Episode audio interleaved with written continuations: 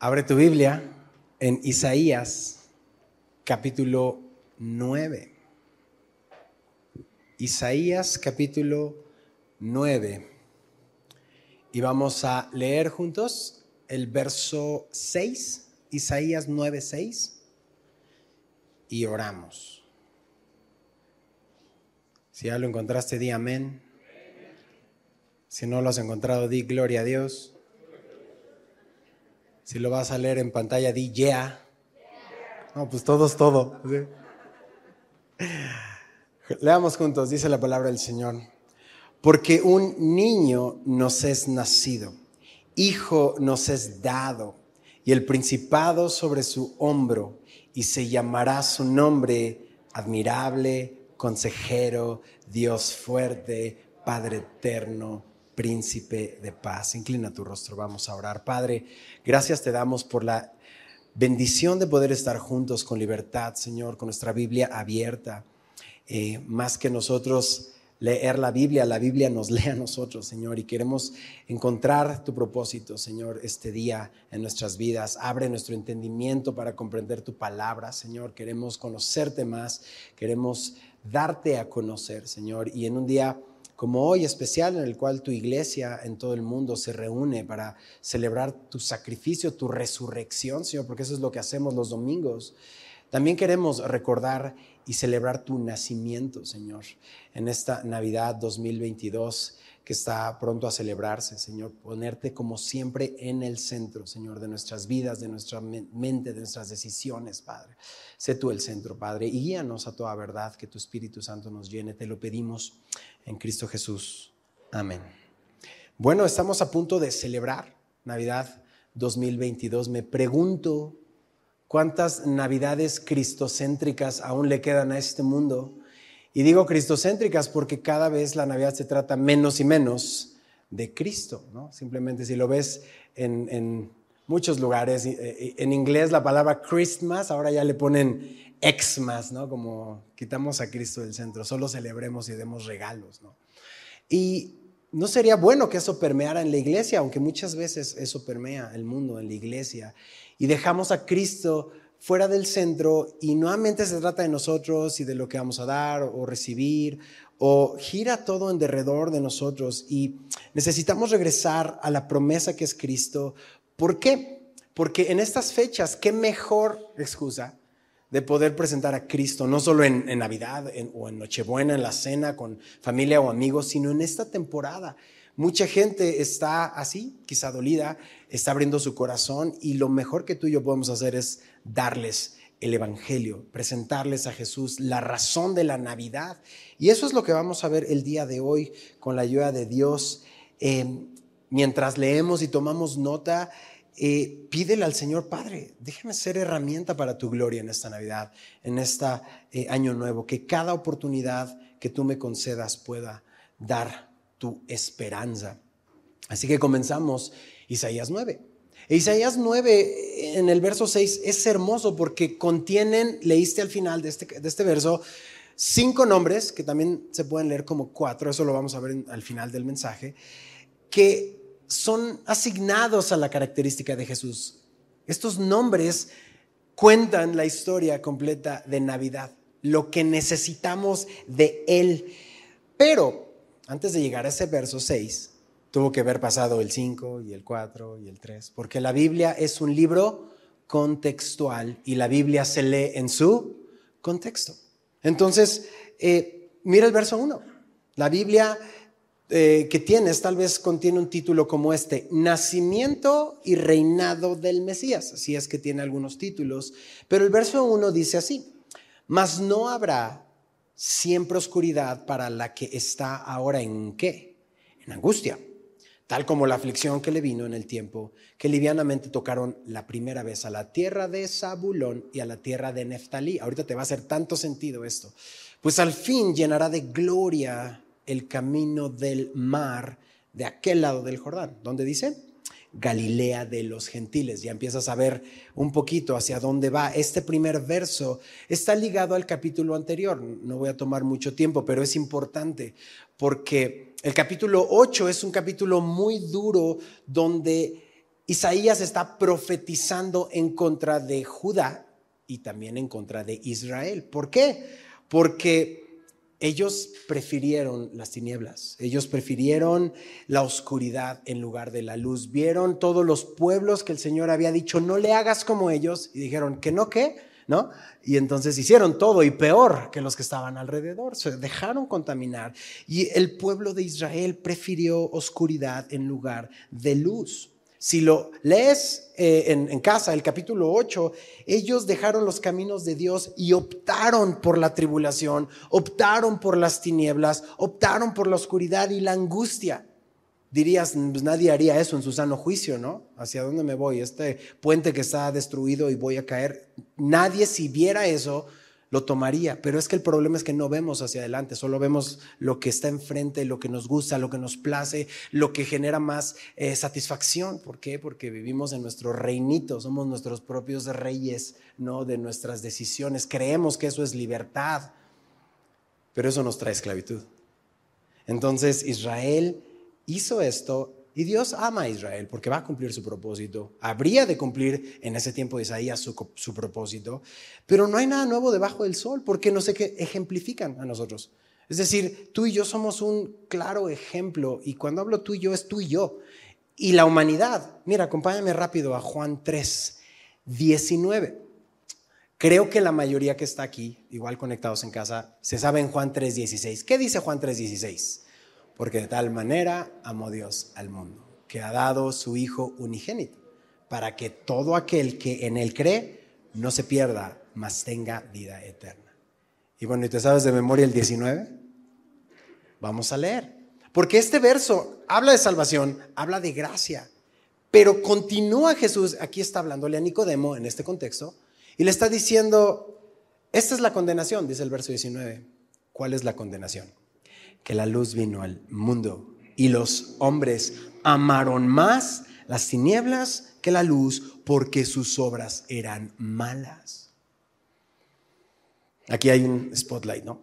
Y entonces cuando vengo a la luz, hasta mi peinado te refleja, ¿no? Espérate, Benji. Estás a la luz, no hay nada que esconder.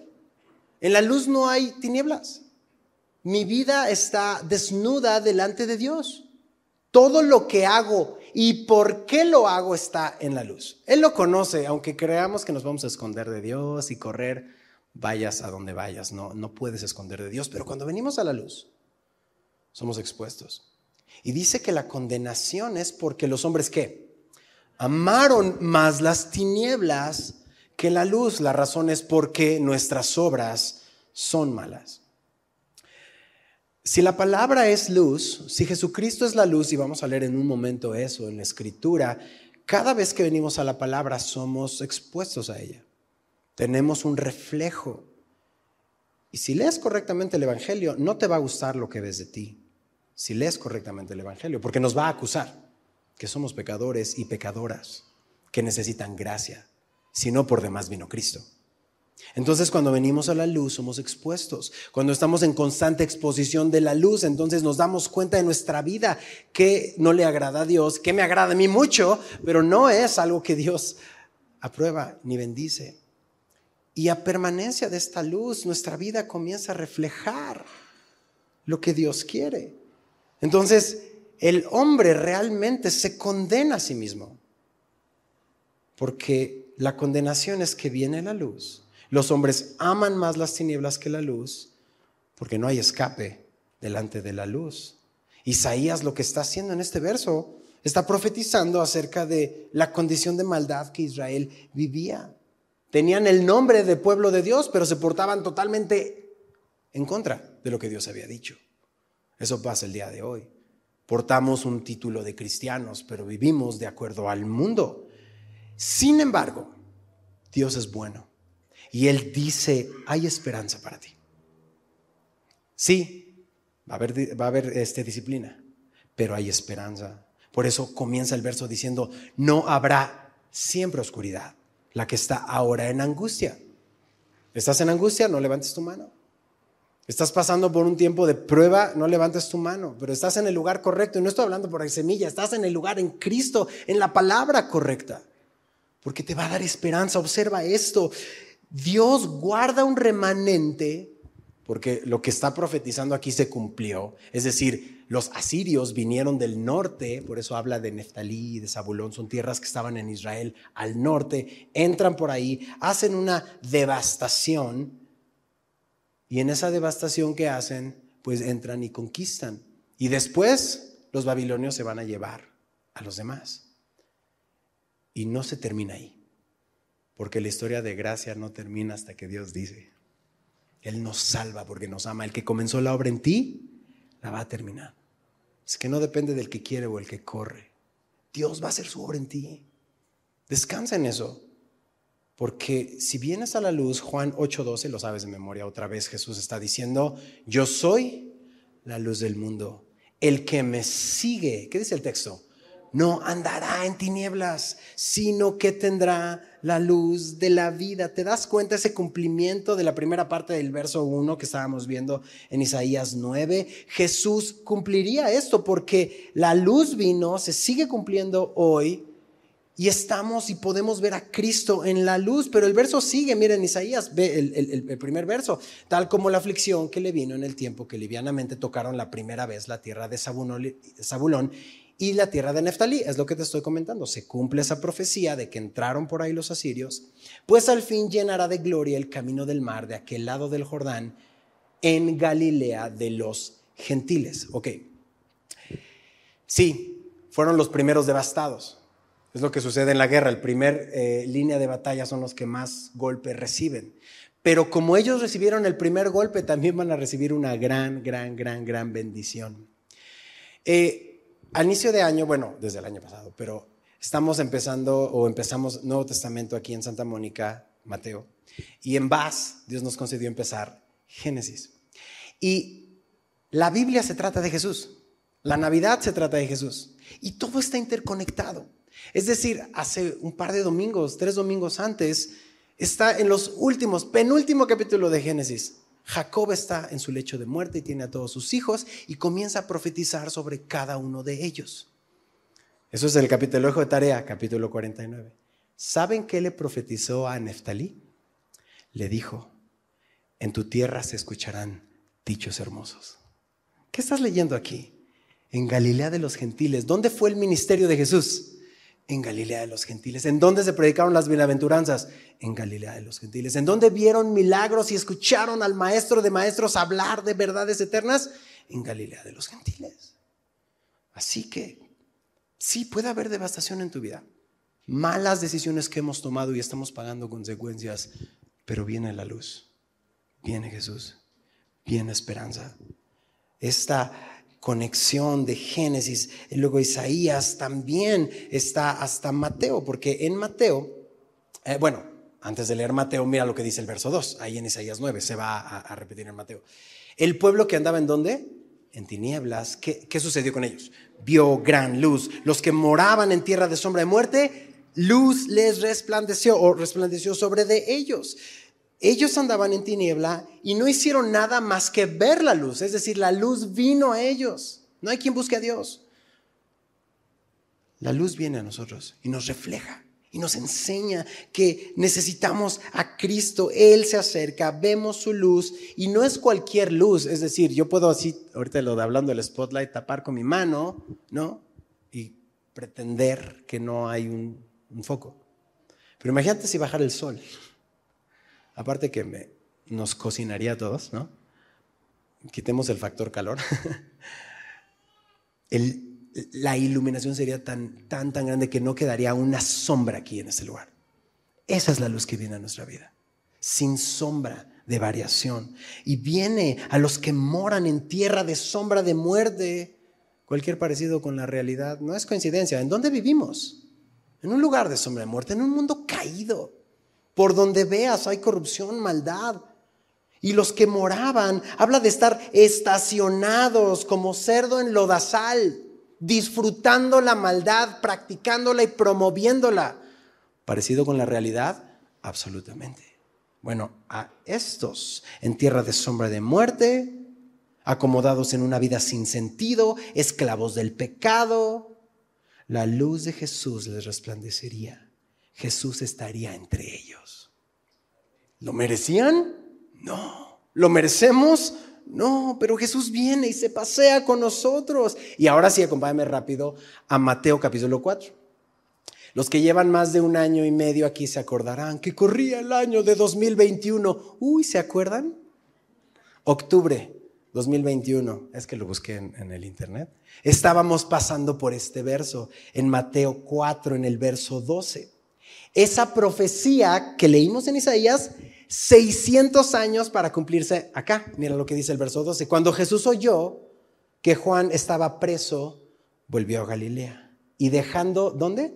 Nazaret vino y habitó en Capernaum, ciudad marítima en la región de Zabulón y de Neftalí, para que se cumpliese lo dicho por el profeta Isaías, cuando dijo, le conmigo, tierra de Zabulón y tierra de Neftalí, camino del mar al otro lado del Jordán, Galilea de los gentiles. El pueblo asentado en tinieblas vio gran luz y los asentados en región de sombra de muerte, luz les resplandeció. Desde entonces comenzó Jesús a predicar y a decir, ¿cuál es su predicación? Arrepentíos porque el reino de los cielos se ha acercado. Ese es el mensaje. El propósito de la Navidad había sido comenzar aquí, el ministerio de Jesús. Arrepiéntete, cambia de dirección. Estás yendo en una dirección que no glorifica a Dios, da la vuelta y ve a Cristo. Que resplandezca esa luz, porque el reino de los cielos se ha acercado. Jesús no viene en este momento aquí en Nazaret o en Capernaum, no viene por los romanos, viene por nuestros corazones. Así comienza el reino de Dios en nuestros corazones. Así que Isaías profetiza que los que andaban en tinieblas, atravesando las tinieblas, ven luz. Y cuando piensas en eso, cuando piensas en una colonia, en una familia, en una persona, que el pecado no es la excepción, sino la regla, toda su vida apunta a deshonrar a Dios, una sociedad, un país, un gobierno, pues se parece a este grupo de personas, porque en ese tiempo cuando Jesús viene, incluso los celos religiosos de los fariseos en ese tiempo, estamos estudiando Mateo, ¿cierto? Y todos los encontronazos con los fariseos es porque están celando la palabra de Dios o sus tradiciones. Sus tradiciones, no la palabra de Dios. Este pueblo ahogado en depresión, de verse conquistados por los romanos, en enfermedad, que había por montones, desesperanza. Jesús viene y Jesús no los desecha. Quiero recordarte, no solo en este tiempo navideño, en toda tu vida Jesús no te desecha. Nunca vas a decir, nunca nadie dijo, dirá, vine a Jesús y me rechazó. Nunca. Jesús mismo lo dijo, el que a mí viene, no le echo fuera. Qué hermoso, qué profundo, porque Él, o sea, somos los que preferimos la oscuridad a la, luz, porque Él te dice, ven a mí, acércate, déjame abrazarte, déjame limpiarte. Y creo que esa es tu oración y la mía. ¿Cuánto quiero que me rescates, Jesús, de mí mismo? Alúmbrame, Señora. Alumbra mi vida. Comienza, Señor ordenar mi vida. ¿Dónde ¿Cuándo vas a parar? ¿Cuándo va a ser en este problema? Aquí rescátame, Señor, que aquí sea tu restauración. Desde aquí quiero ver tu obra en mi vida. O seguir huyendo y corriendo y amando más las tinieblas. Solo el Espíritu Santo. Regresa a Isaías 9, 9 porque se pone mejor. Mira, ya que entendimos que vendría el Salvador, el Mesías, vendría a Galilea, predicaría su palabra. Mira lo que trae el verso 3, multiplicaste la gente y aumentaste la alegría. El ministerio de Jesús eso trajo, gozo, alegría, gratitud de un pueblo enfermo. Verso 3, se alegrarán delante de ti como se alegran. Y mira, nota, si lo lees parece como poesía, pero mira todo lo tan real al día de hoy. Empieza a subrayar lo que te llame la atención, estos ejemplos. ¿Cómo se van a alegrar delante de Dios? ¿Cómo se alegran, número uno, en la ciega. Número dos, ¿cómo se gozan? cuando reparten despojos. Número 3 en el verso 4, porque tú quebraste su pesado yugo, la vara de su hombro, el cetro de su opresor, como en el día de Madián. Verso 5, porque todo calzado que lleva el guerrero en el tumulto de la batalla y todo manto revolcado de, en sangre serán quemados. Paso del fuego. Son imágenes de gozo y de hecho hasta tiene mucho que ver con el día de hoy. Comienzo.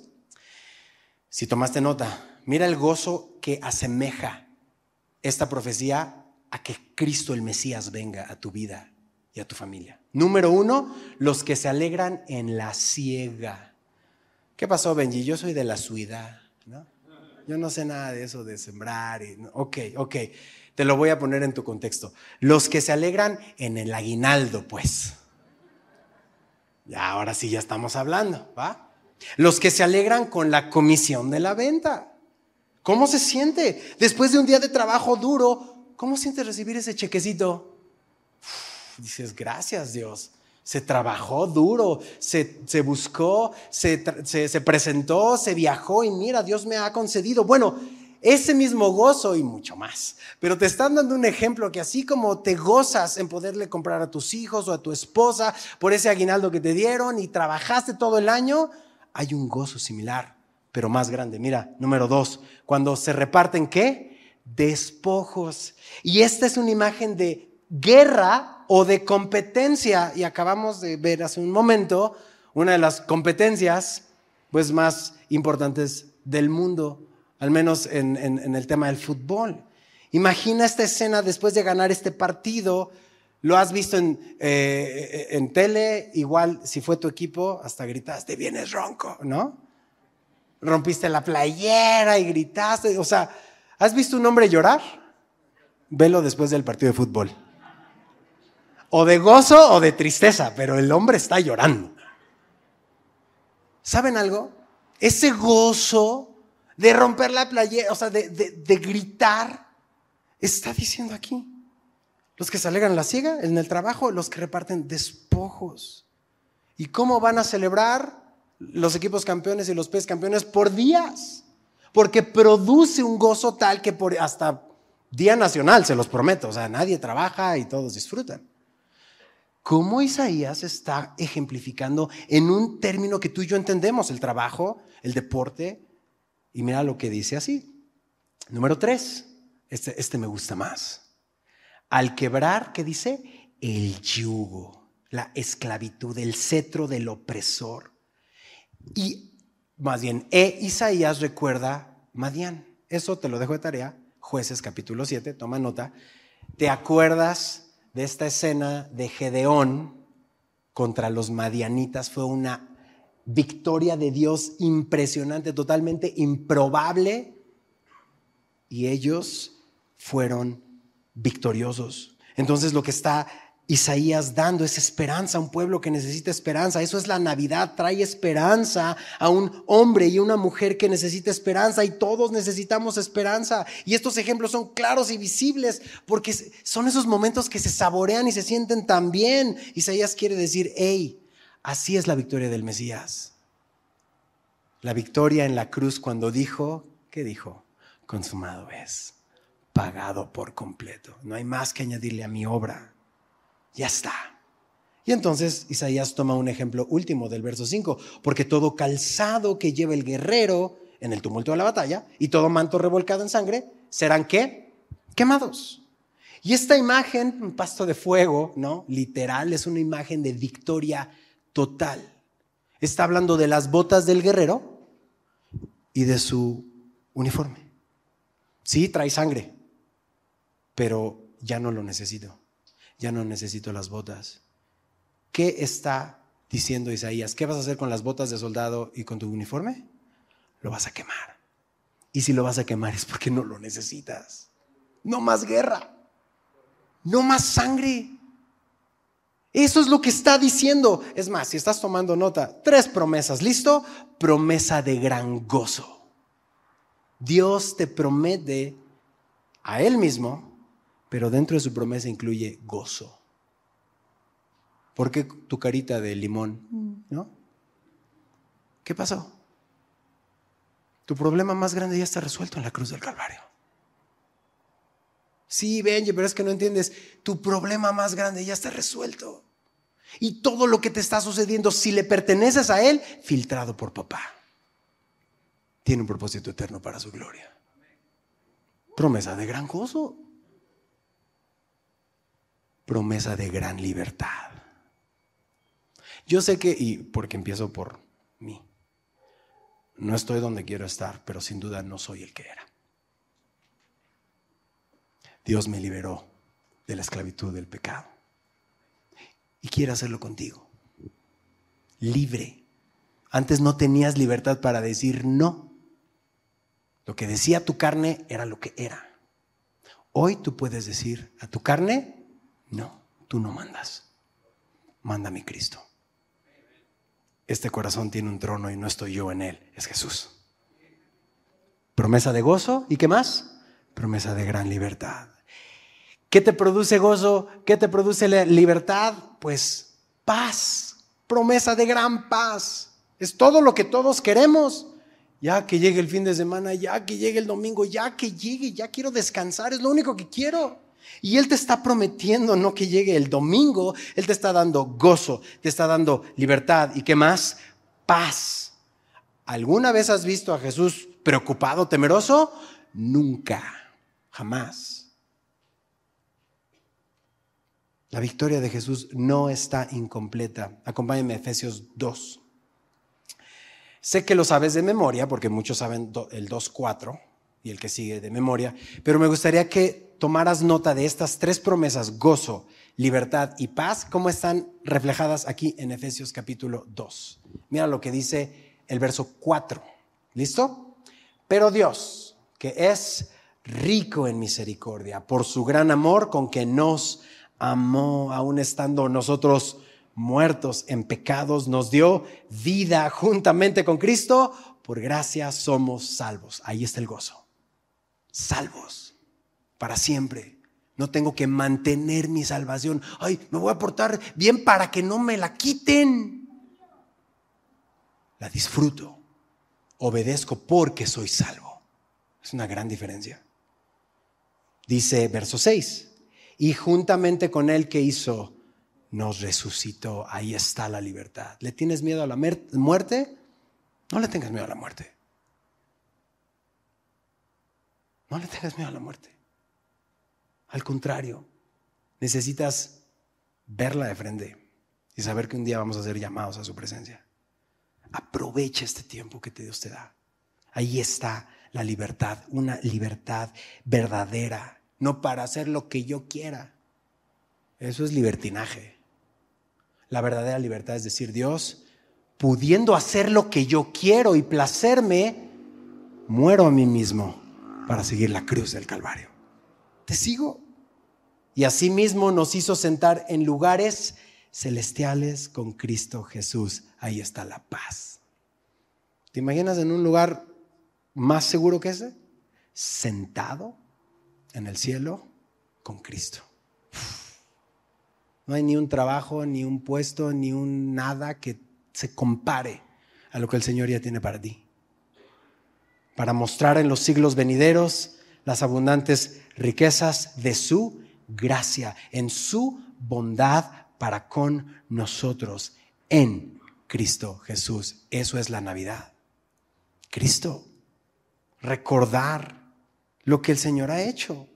Así que ven a Jesús, no llego allá al verso 6, que es el que voy a terminar hoy, pero tengo que decirte ya, ven a Jesús hoy.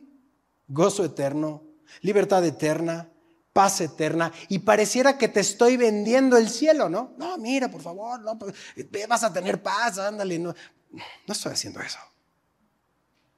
La promesa máxima no son esas tres promesas en sí. La promesa máxima no es algo, sino alguien. La promesa es Jesús en tu vida. La promesa es Jesús en tu vida, Dios con nosotros, Emanuel. ¿Y cómo va a ser esto posible? cómo sería posible? Porque estamos ahorita estacionados en Isaías 6, todavía en el texto no ha venido Jesús. ¿Cómo podría arreglar mi problema del pecado? Jesús bajaría como Dios, así como lo es, grandioso, poderoso, con luz, y arreglar todo, los reinos físicos y conquistar Roma y, y sentarse en el trono de Jerusalén en ese tiempo. No. La primera vez que Él vendría, vendría a conquistar, antes que los reinos físicos que dijimos hace un momento, los reinos del corazón, mi voluntad. Eso es un cristiano. No es que desconecto mi cerebro cuando entro por esa puerta decir todo lo que te digas, ¿no? Al contrario, me, me conecto más. Sin embargo, rindo mi voluntad al Señor. Yo no soy rey, tú eres rey, te rindo mi voluntad. Entonces, vendría, pagaría nuestra deuda impagable de todos nuestros pecados. Olvídate de las tarjetas de crédito y meses con intereses y sin intereses. No, ese no es tu problema, bro. Él pagó la deuda con su sangre preciosa. Y entonces la pregunta es, ok, ¿cómo baja? ¿Bajaría así? ¿Cómo matas al inmortal? No se puede. ¿Estás de acuerdo? Dios es inmortal. ¿Y cómo iba a morir por nuestros pecados? Tenía que añadir a su deidad humanidad. Tendría que venir y nacer. Esa es la manera. Sin quitar deidad, añadir humanidad y entonces terminamos en este verso. Benji, ya te conozco. Cuando dices terminamos en este verso, quedan 45 minutos más. Ve conmigo. Verso 6. Porque un niño nos es nacido. Hijo nos es dado. Solo quédate ahí, verso a verso, palabra a palabra, frase a frase. Mira esto. Esto es más profundo de lo que imaginamos así a lectura sencilla. Declaración doble, si estás tomando nota niño nos es nacido, pone entre paréntesis, 100% hombre. ¿Ya lo viste? Ahí está el texto. Segunda frase, hijo nos es dado. Abre paréntesis, 100% Dios. Cierra paréntesis. Jesús, el Cristo, el Hijo de Dios, el Mesías no sería un ángel que bajara a salvarnos sería Jesús, Dios hecho hombre, para cumplir la promesa a David, hijo de David, de la tribu de Judá. ¿Te acuerdas que hace un momento te dije, Génesis 49, le profetizó Jacob que en sus tierras estaría dichos hermosos? Ok, ¿qué creen que le profetizó a Judá? Mira lo que dice el verso 10, lo puedes leer en pantalla o puedes eh, ir capítulo 49 de Génesis, verso 10, Jacob está profetizando en la vida de Judá, no será quitado el cetro de Judá, ni el legislador de entre sus pies, hasta que venga Silo el Señor, uno, es, uno de los nombres del Señor, y a Él se congregarán los pueblos. Entonces no fue un ángel, no fue un Dios sin humanidad, fue Jesús que lo califica como Mesías, Salvador, sumo sacerdote. Entonces el niño tenía que nacer en cuna de oro, bombo y platillo, carroza de fuego desde el cielo. Qué misterio tan revelado. ¿Quién en el auditorio tiene bebé de brazos? Pues levanta. Bueno, seguro están allá, ¿verdad? Pero alguien tiene bebé, bebé, bebé, bebé. Ahí está. Acá también. Y los papás que tenemos ya bebotes, aquí está mi bebote, ¿no? Ok. Los que tienen bebés ahorita, dime por favor si hay algo más débil, dependiente e indefenso que tu bebé. Qué misterio. ¿Por qué Jesús no vino ya como Adán, así a los 30? Vámonos, ¿no? O bueno, adulto, ¿no? Ya, listo. ¿En serio cambiar pañales? Deja tú los pañales chiquitos, que pasen todo el proceso de la infancia, aprender a hablar, caminar, trabajar. ¿Cuántos en adolescentes? Gloria a Dios. Tengo que decir esto. Es, una, es un tiempo de oportunidad, ¿ok? Todos queremos que de chiquitos pasen ya graduados de Harvard, ¿no? Señor, que ese tiempo se pase tan rápido que ni lo sienta. Ese tiempo te dio Dios a tu hijo, tu hija adolescente, para que imprimas la identidad de Dios en él y en ella.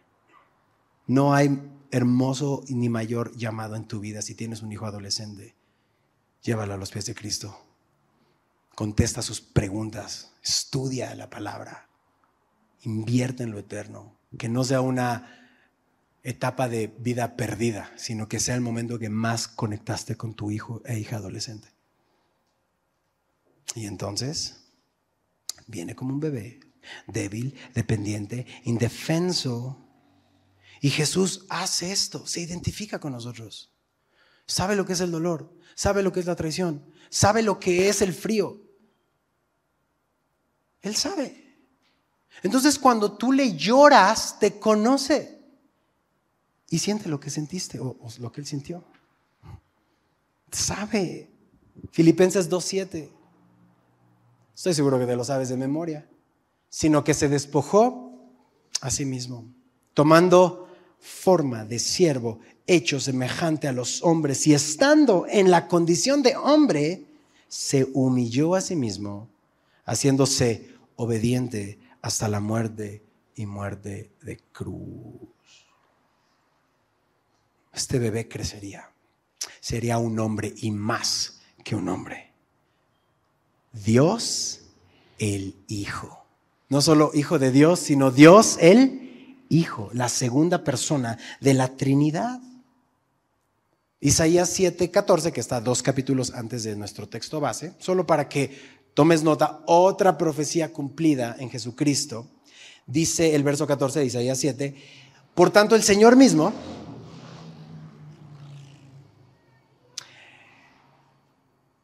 os dará señal. Y aquí que la Virgen concebirá, otro término que vuela la tapa de los sesos, ¿no? ¿Cómo? ¿Ok? Y dará a luz un hijo y llamará su nombre Emanuel. Tú sabes que Emanuel significa Dios con nosotros. Entonces, Dios el Hijo es eterno y le fue añadida humanidad. Y este hermoso verso nos deja ver que Jesús es 100% Dios, 100% hombre. Y entonces, cuando vemos este ejemplo, esta configuración humana es tan compatible con la deidad. Es decir, no es nuestra humanidad en sí el problema, porque somos hechos a imagen de Dios. La caída es el problema del ser humano. El pecado, tomar el cetro nosotros y tomar nuestras decisiones, ese es el problema. Romanos 3:23 dice que todos pecamos y todos estamos destituidos de la gloria de Dios. Entonces el problema que Jesús viene a arreglar, nuestro mayor problema es el pecado.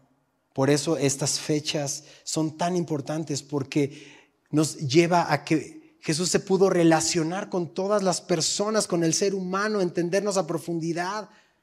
Tenía que nacer para poder morir. Para poder morir, entonces resucitó, ascendió al cielo y un día regresará. Segunda parte del verso 6, regresa Isaías 9 y el principado sobre su hombro. Isaías se va más allá, ahora se va al milenio, cuando Jesús regrese con su iglesia a gobernar este mundo con justicia como rey de reyes y señor de señores. Esto lo ves en Apocalipsis, esto lo ves en Salmos, esto lo ves en Isaías, lo ves en Zacarías. La palabra apunta que viene un periodo en esta tierra de justicia. Claro, ya estudiamos por más de un año Apocalipsis. Si no lo escuchaste, te invito a que lo escuches. Este tiempo de vacaciones puedes aventarte la serie completa. Em, y vas a ver lo que viene, que Dios va a traer esta autoridad. Ya la tiene, pero ahora realmente en los gobiernos y en la economía. La traducción PDT, que es palabra de Dios para todos, dice, sobre sus hombros descansa la autoridad. Y miren, no me voy a meter que partidos políticos, no, no tiene sentido. Pero sí voy a decir cómo es el gobierno del mundo. No solo México, ¿eh? todo el mundo. Te voy a dar unos ejemplos en comparación con el gobierno de Jesús. Imagina el gobierno perfecto. No, es que ni lo puedo imaginar porque no he visto nada igual. Ok, déjame ayudarte. Ellos buscando servirse. Jesús buscando servir. Ellos buscando ser servidos.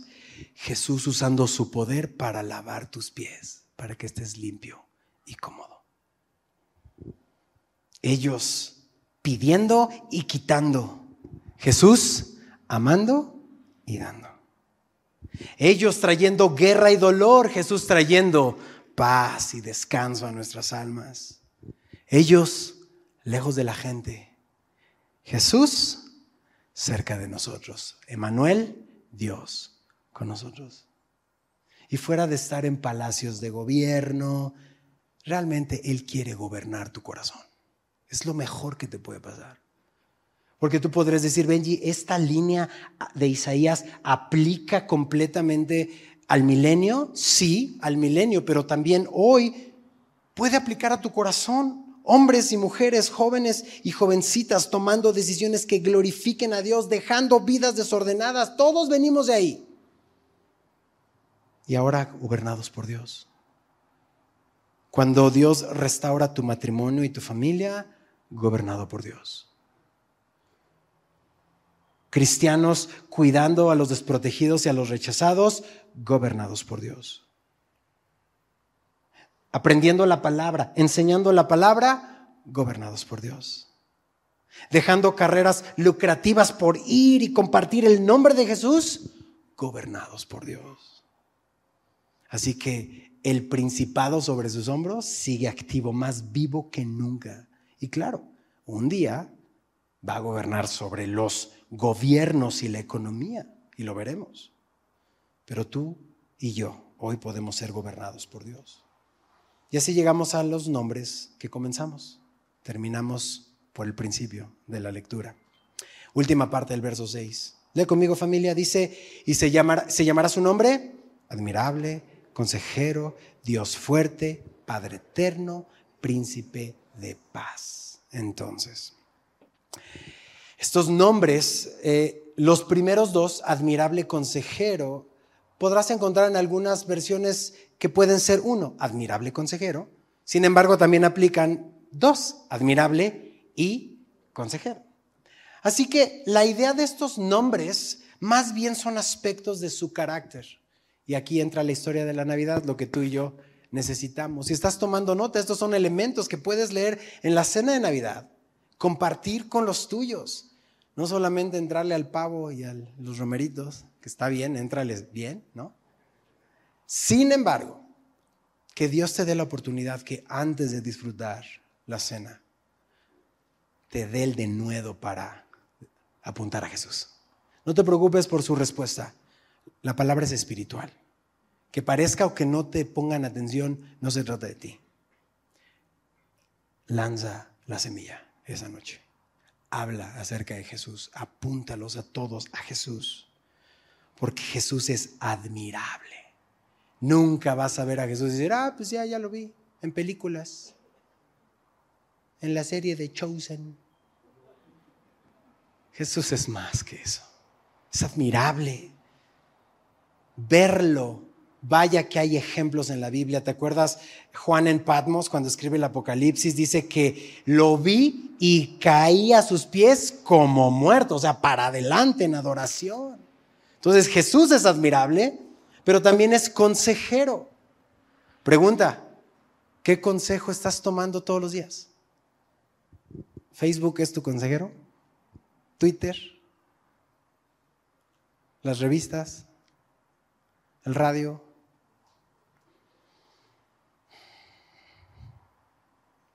Busca el consejo.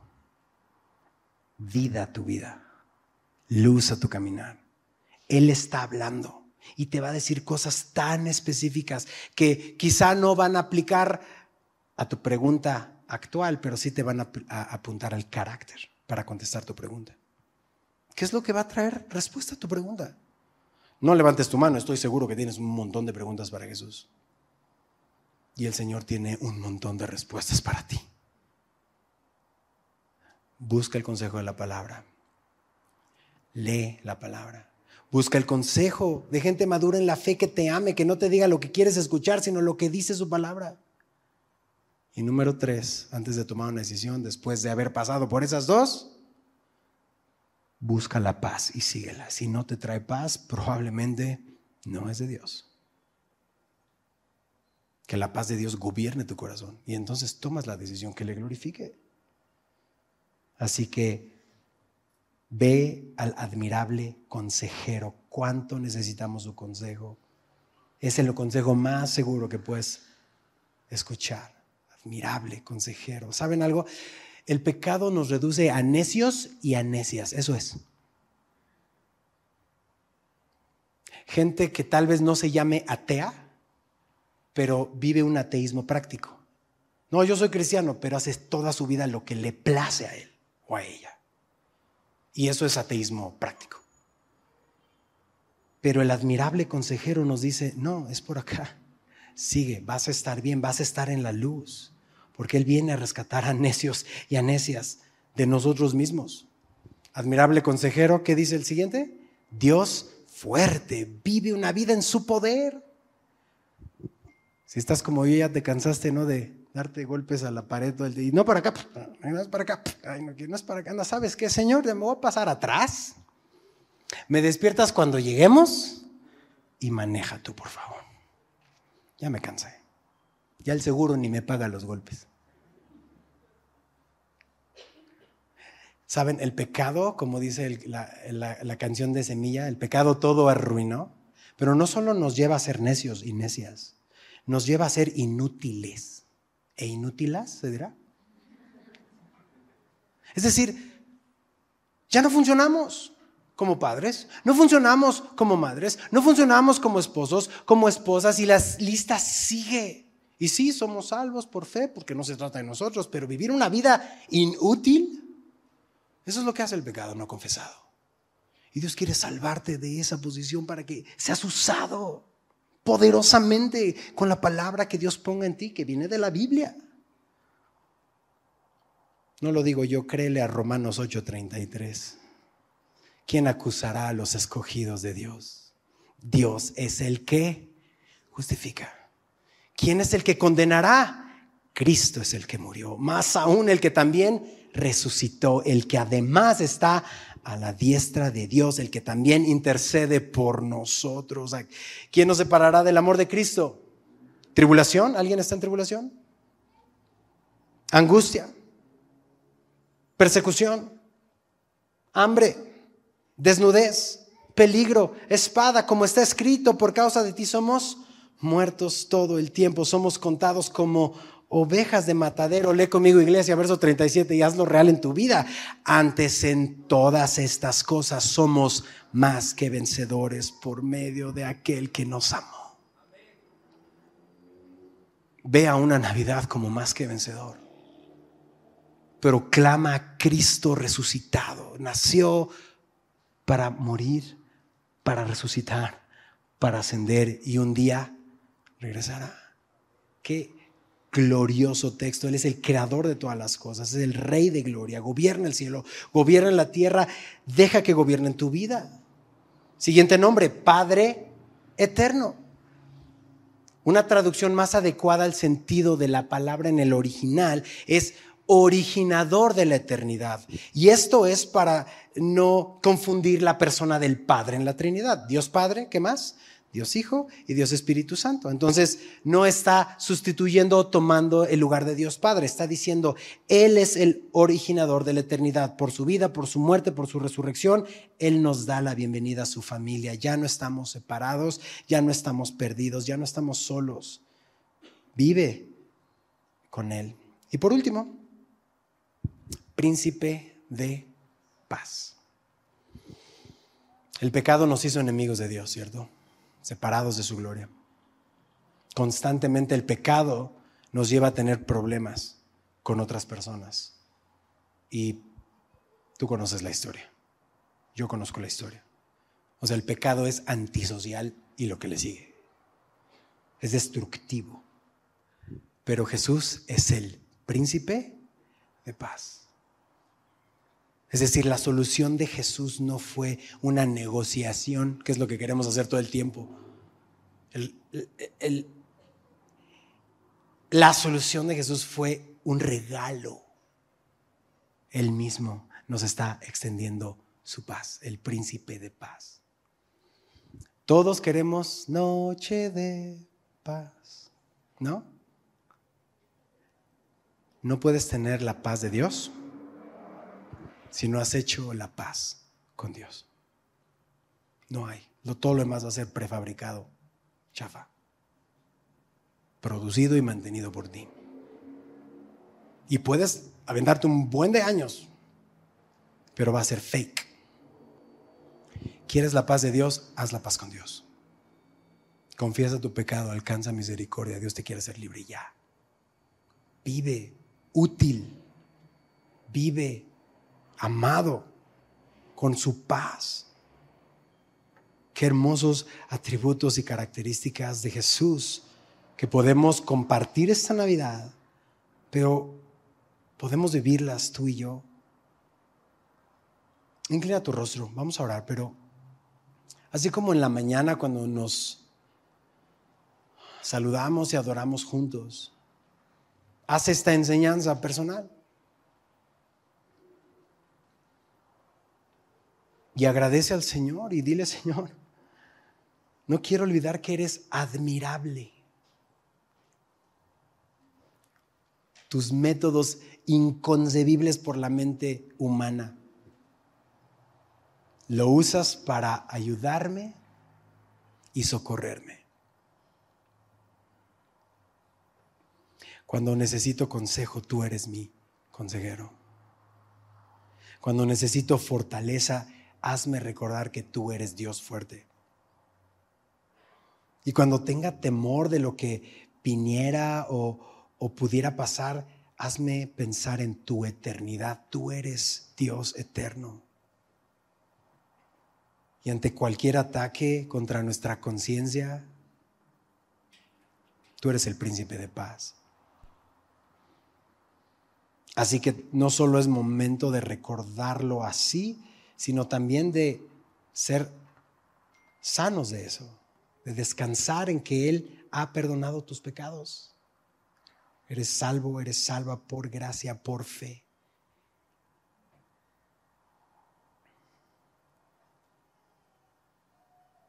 Esta primera Navidad que sucedió, hermosa profecía acerca del nacimiento de nuestro Señor Jesús, se cumplió antes de que tú y yo naciéramos. Dios ya había elegido para nosotros aquel que sería nuestra salvación. Así que agradece al Señor, hace estas semanas, estos días de reflexión. Que esta Navidad no se trate de nosotros y los regalos y la fiesta únicamente. Sí, disfruta ese tiempo en familia, por favor hazlo. Pero que esta Navidad, el gozo que tengas, sea producido por el Espíritu Santo, un recordatorio de que tienes esperanza eterna, que Jesús vino nació, vivió, murió, resucitó y nos salvó de nosotros mismos. Y hablo a los que están dolidos esta mañana también, no esta tarde, los que están sufriendo y que, al contrario, estas fechas son de sufrimiento, de aparente soledad. No estás solo, no estás sola. Jesús está contigo y Él es más que suficiente para ti. Hablo a los corazones quebrantados, esta tarde, quiero recordarte que tu Salvador quiso amarte. Se humilló y sufrió voluntariamente la cruz. Sufrió voluntariamente la maldad sobre él para hacerte camino al Padre. Deja de condenarte a ti mismo. Él no te condena. Síguele y estarás en luz y tendrás la luz de la vida. Que Él naciera en un pesebre nos recuerda lo que Él iba a vivir, sirviendo humilde, vivir para otros que esta Navidad sea eso, sirve a los demás, sirve a todos los que puedas. Quita el foco de ti y ponlo en los demás. Padre, te damos gracias por esta palabra que nos has compartido hoy en Isaías capítulo 9. Gracias por haber cumplido esta promesa, estas profecías. Tú eres la Navidad, tú eres la promesa, Señor. A ti te queremos y a nadie más. Fuera de ti, nada queremos en esta tierra. Así que visita a mis hermanos, visita a mis hermanas, paseate en medio de los pasillos en cada casa, los que están conectados, y dales un tierno abrazo a mis hermanos y a mis hermanas, Padre, con tu Espíritu Santo. Que puedan compartir ese mismo abrazo a aquellos que lo necesitan en estas fechas y siempre.